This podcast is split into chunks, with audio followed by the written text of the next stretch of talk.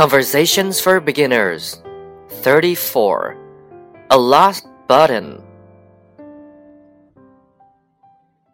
A button came off my shirt. What are you going to do? First, I have to find the button. Where did you lose it? I have no idea. A button is hard to find. Did you look in your pant cuffs? That's a good idea. I found a button in my pant cuffs one time. Let me look.